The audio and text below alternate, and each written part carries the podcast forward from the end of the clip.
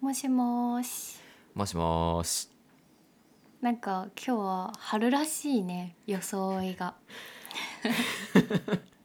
もう春もね本番ですからちょっと緑を取り入れてみました、うん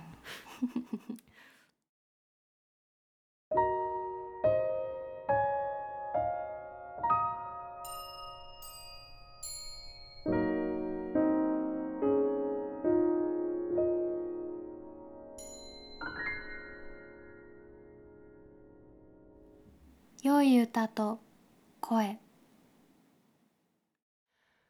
こんばんは笠井龍之介です。こんばんは小林すずです。はい。さて第32回目となりました。今週のテーマははい「続続おうち時間」です。はい続々おうち時間。これはラジオを始めた1年前の第1回目のテーマがおうち時間で緊急事態宣言が出ていた時だったよね。そうだね。うんうん次の回もまだ開けないねということで続おうち時間。うんはい。そこから1年が経ちましたがまだまだ引き続きということで続々おうち時間となっています。はい。そんなわけで今日はラジオを始めてから1年が経ったので1周年の記念の回にしたいと思っています。はい。1年ってねこう長いようで本当にあっという間だったなと思って毎月月末に新作を発表してきていますけどその度に「ああ一月過ぎるの早いね」なんて言いながら過ごしてきたけどやっぱり1年過ぎるのもめちゃくちゃ早かったね。早かったね、うんでも最初ラジオを始めた頃はうんうん。サイトの登録に朝から晩までかかりはいはい。でどんな風に作ろうかっていう会議でうん。数時間かけ毎日毎日ラジオの制作に取り掛かっていたので初めの頃はすごく鮮明に濃い記憶として残っているんだけどそこから夏秋冬とうん。毎月の新作にお尻を叩かれるように「もう月末来ちゃう!」なんて言ってうん。そうね。作ってたね。うんいやー本当に最初の頃はうまく喋れなくて本当はねもうちょっと早い時に放送する予定だったりしたのがあんまりにも なんかテンションが高すぎてこれはちょっとダメだろうっていうことでお蔵入りにしたりとかしたね。うんマイクの前で話すっていうことがうんすごく緊張することで、うん。うん最初はお昼に録音の日を設定してあそうだったね。でエンジンがかかるまでになんだか2時間ぐらい近況の話をしてもう聞いたよその話みたいなことを ね繰り返してでいざ撮ろうと思って撮ってみたらうん。カミカミだし声はなんか浮ついてるしで聞いてみると「へえ夜寝る前のひとときがいいんだけど全然違うな」なんて言ってで深夜に録音日を設定してあお酒を飲んで撮っていた時もあったね。ーあったね。うん。お酒を飲んでテンション作って撮ってた時があったね。うん。もうもはや落ち着きましょうという意味合いでお酒を飲んで結構たしなんでからね ね撮ってたよね。あったあった。深夜2時3時に撮ってたこともあったし。そういえばあったな。それあったな。そうだよね、なんかその最初の頃ねあの新作を発表するっていうのもやっぱお互い手探りだったからうん。自分の作品なんかは作曲をした後に演奏してもらわなきゃいけないっていうことで当時それこそ自粛期間だったのでもう録音で外に出られないっていうのは分かっていたのでどうやってじゃあプレイヤーの方々に演奏してもらうかっていうので結構ツイッターで「卓録」って検索してマイクを持ってやってる人を探したりとかしてでダイレクトメッセージ送ってとかっていうのが最初のね2月とかはね、うん、すごいその辺が結構大変だったりとかしたんだよね実は。もう次でね12作目になるもんね。そうなんだよね。でラジオを作るっていうことはお互い初めてで、うん、誰かと長時間こう画面をつないで、うん、マイクで声を取ってでそこから編集をして見直しがあってでサムネイルを選定して、はいはい。ップロードするっていう作業が本当に手探りで初めてのことだったんですが、うん、1年も経つとだいぶ慣れてきて、うん、もう今は何時でもこのテンションを保てるようになったし。確かに。ね、うん、編集されたものを聞いて、うん、お互い喋るの上手になったねなんて言って本当にね最初の頃の作品とかもちょっとあの聞いてると恥ずかしくなっちゃったりするもんね。そうだけど周りのお友達とかには、うん、あの1回目2回目の初々しい感じがなんかいいじゃんなんて言われるんだけどもう聞かないでみたいな。そうなんだよね。聞けないよね恥ずかしくてさ。聞けないな。最初のあの「こんばんは笠井龍之介です」の「です」もう語尾上がってるもんね「です」みたいななってるもんね。それはね今でもちょっと上がるの。ああれ今でもそうか。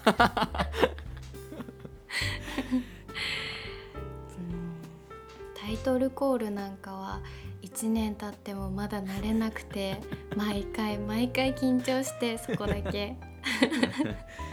今日も言ってたもんね。わかんないなテンションって言ってな。ドキドキするとか言って。そうだよね。ね。うん。まあそんな中でもね結構こうお蔵入りになったエピソードとかも実はあって、うん、僕らの中で放送するタイミングとかと合わなかったりしたら、うん、撮ったけど配信をしなかったりとかいうのも実はあったりしたよね。あるね。うん、で特に季節だったり温度だったりを放送する内容と合うことをすごく大事にしているので、お互い2人で聞いてはみるけどどっちかがうーんって思ったらそれはもう放送をやめるなんてこともあったよね。うそうだね。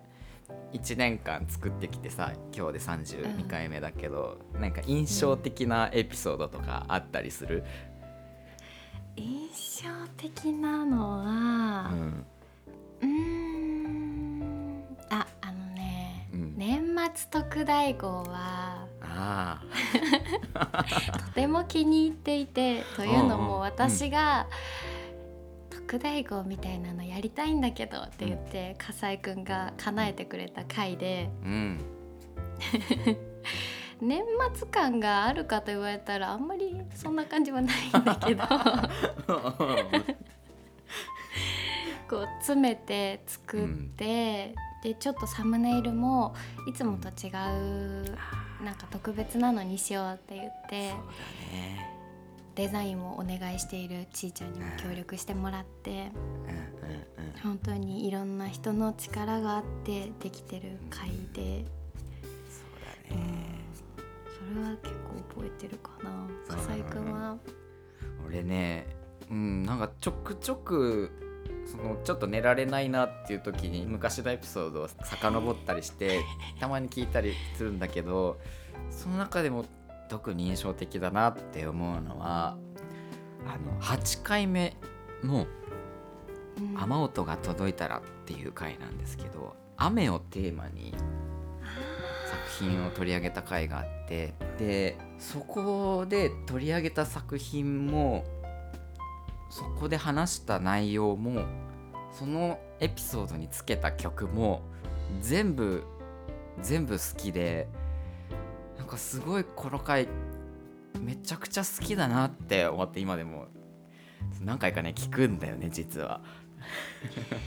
いやーこのさ梅雨の時期はさもう私がとにかく雨が好きすぎるからさ、雨へのこだわりが強くってはいはいはい。サムネイルもねうん。水の粒が見えるものを選んでいたりとか。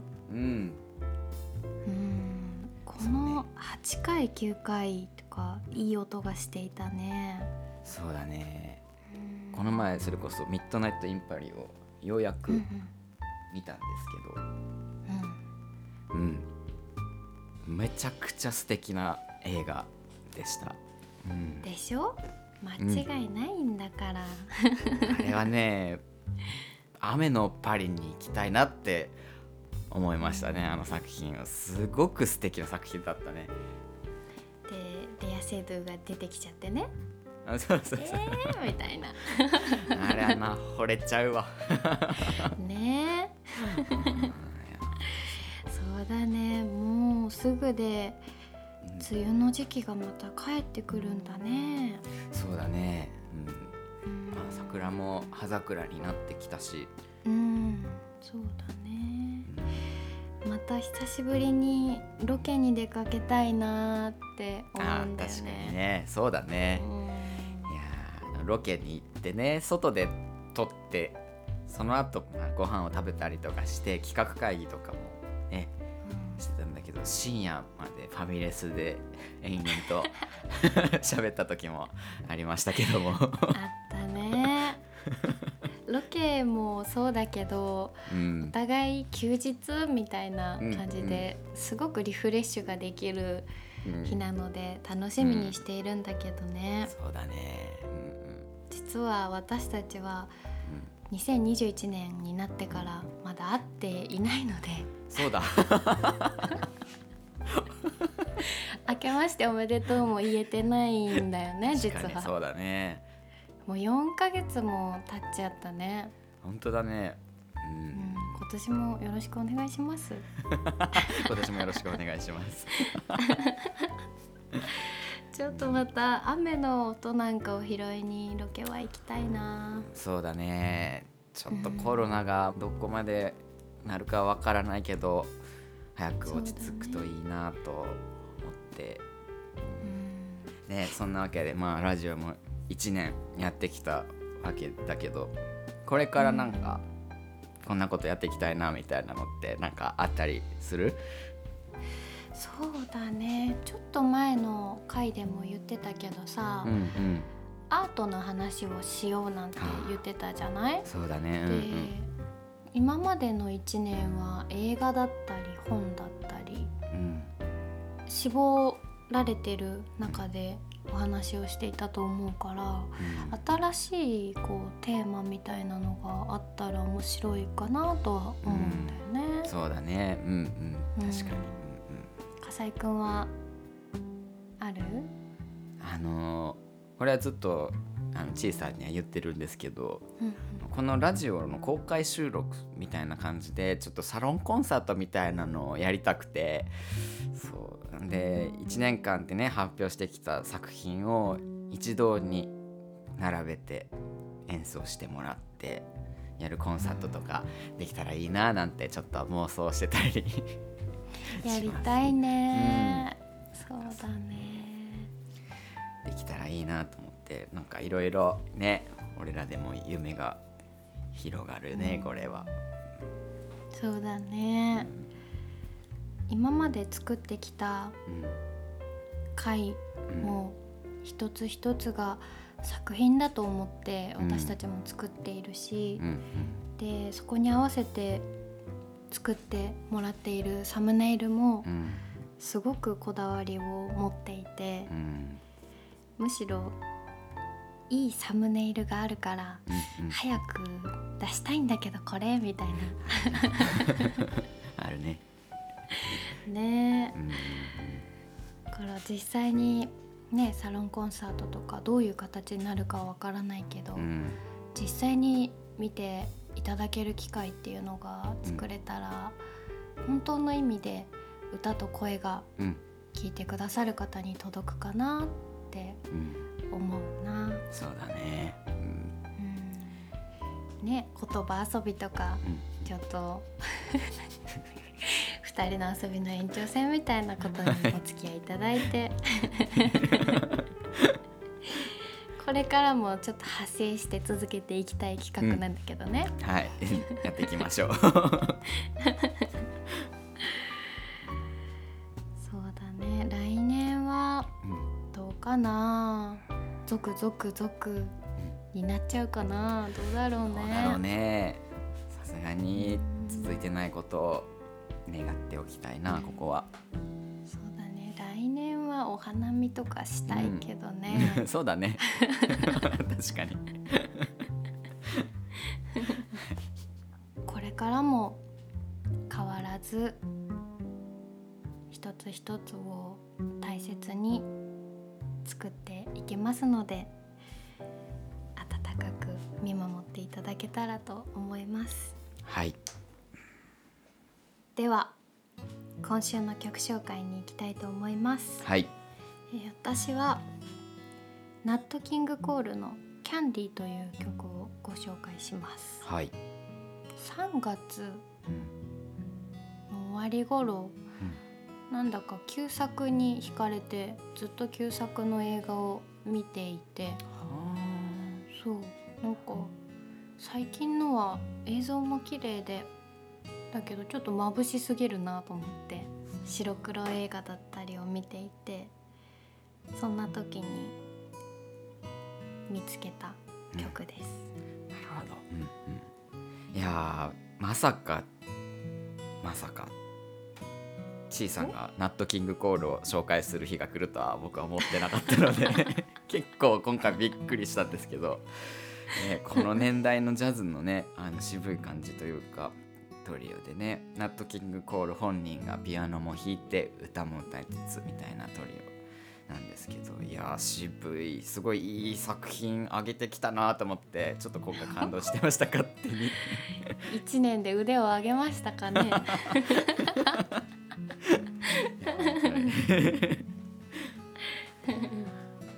いいよね。はい。えー僕は山の「一寸の赤」という曲をご紹介します、えーこの曲は友人から教えてもらって、うん知った曲なんですけどミレニウムパレードの「ファミリア」を紹介した時にもう言ったかもしれないんですが D フラットというキーが好きだっていう話の延長でこの曲も実は D フラットでできてる曲でもう曲を一発頭から聴いたその瞬間からあ好きってなってしまった曲でしたねこれは。うん山さんの声も本当に素敵でぜひ聴いていただきたいなと思ってご紹介しました。次回ははい、新作発表のうん回になっています、はい、またやってきますね。お尻を叩かれて。はい、月末ですね。そうだうねん。これでいよいようん。12作品目はい、になるということで。うん、うん。しんみりしちゃうねなんか。なんかね、一年分の作品が完成するなという。感じですね。ぜひ次回も遊びに来てくださいそれでは今週もこの辺でおやすみなさい。おやすみなさい「